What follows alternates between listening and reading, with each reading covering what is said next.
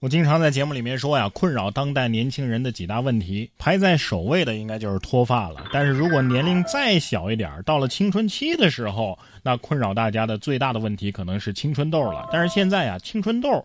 有救了，说青春痘要有疫苗了，预计二零二三年就能够进入临床。说《健康时报》的一则报道啊，法国制药企业赛诺菲巴斯德就表示，公司正在开发一种针对痤疮的疫苗，预计将于二零二三年进入临床的应用。此前就有数据统计说，全球对于治疗青春痘的药物啊需求每年可以达到。十八点七亿英镑啊，合人民币呢就是一百九十个亿的市值。不知道您会选择接种青春痘疫苗吗？关键是青春期都过了好久了才出这个疫苗，你是在逗我吗？啊，不准出！爷本来应该貌美如花的脸，但凡是早几年我上学的时候，也不至于没对象了啊。哎，不过咱们可以把目光放长远点儿。请问老年斑什么的有没有疫苗啊？再过几十年我就能用得上了。在这样一个哪儿哪儿都内卷的时代，不知道您有没有一下子躺平的想法？不过现在啊，倒是有退路了。说三百七十四名流浪乞讨人员今年落户南京，说九名在宁。啊，就是在南京的流浪乞讨人员拿到了崭新的户口簿，落户南京了。今年以来啊，南京为三百七十四名流浪乞讨人员完成了安置落户，率先在全国建立起了长期安置制度，实现了流浪乞讨人员动态清零。我也不是多羡慕啊，只是突然爱上了南京这个地方，不知道现在转行还来得及吗？不知道丐帮面试是否严格，需要递交什么材料，是不是也要竞争上岗啊？再见了，爸妈，今晚我就要远航。这流浪乞讨应该算是唯一不犯罪的不劳而获的手段了吧？啊！下面要说的这位大姐啊，也是挺有手段的。说近日在内蒙古的包头，有市民报警称被一网络女主播以恋爱为由诈骗了两万元。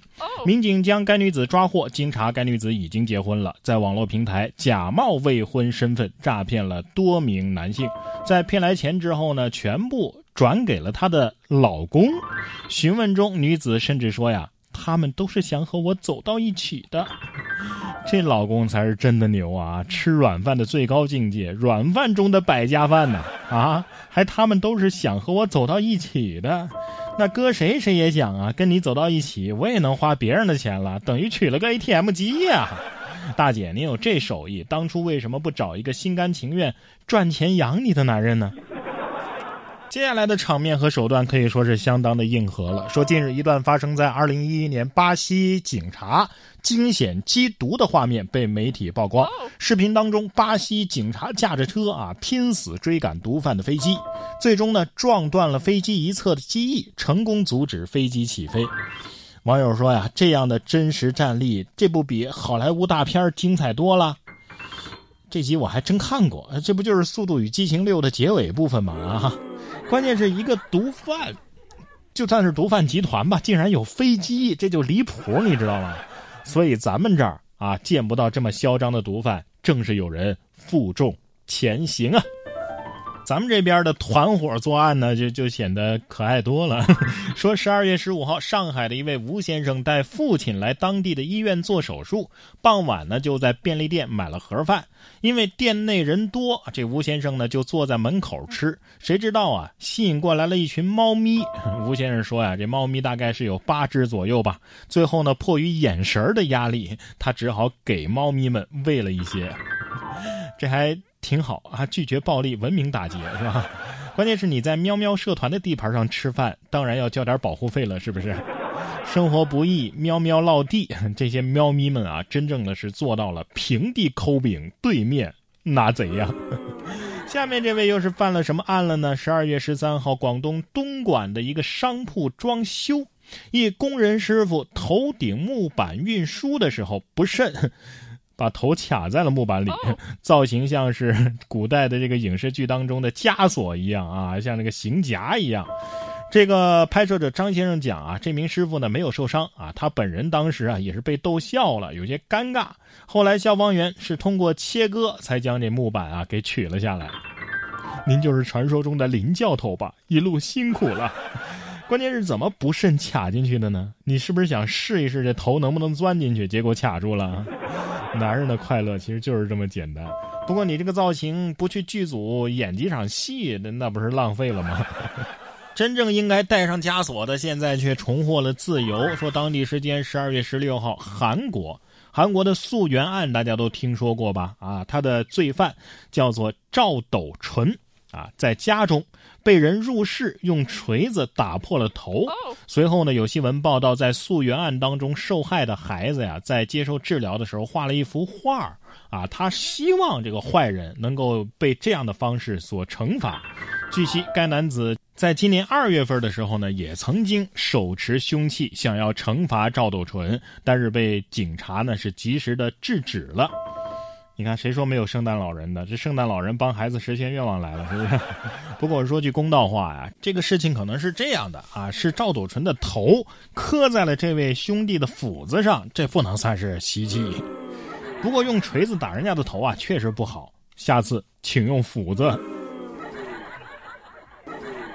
其实，在现实生活当中啊，我们谁都不愿意孩子，特别是自己的孩子遭受到暴力。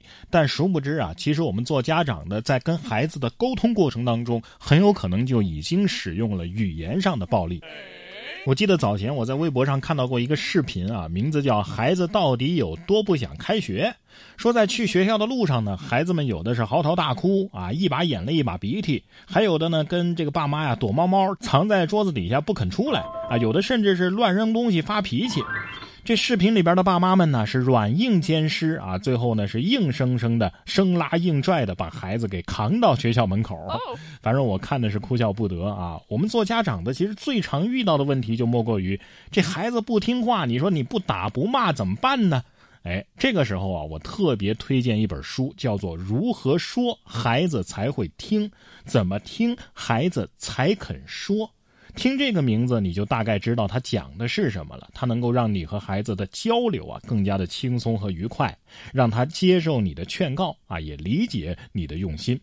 那么本期然哥读书会啊，更新的就是这本《如何说孩子才会听，怎么听孩子才肯说》。我将用十五分钟以上的拆解和精读，带你了解孩子们的真实想法，让他能够在爱与包容当中茁壮的成长。然哥读书会啊，是我发起的一项读书分享会。您只需要打开微信，搜索“然哥脱口秀”，关注到我的微信公众号，就可以加入我们。在这里呢，我们精选了全球的一百本好书，每期十五分钟以上的拆解精读，帮你把每本书读懂读透，助你实现全方位的提升。现在打开微信，搜索“然哥脱口秀”，关注到我的公众号，就可以加入我们了。我在这里等着你。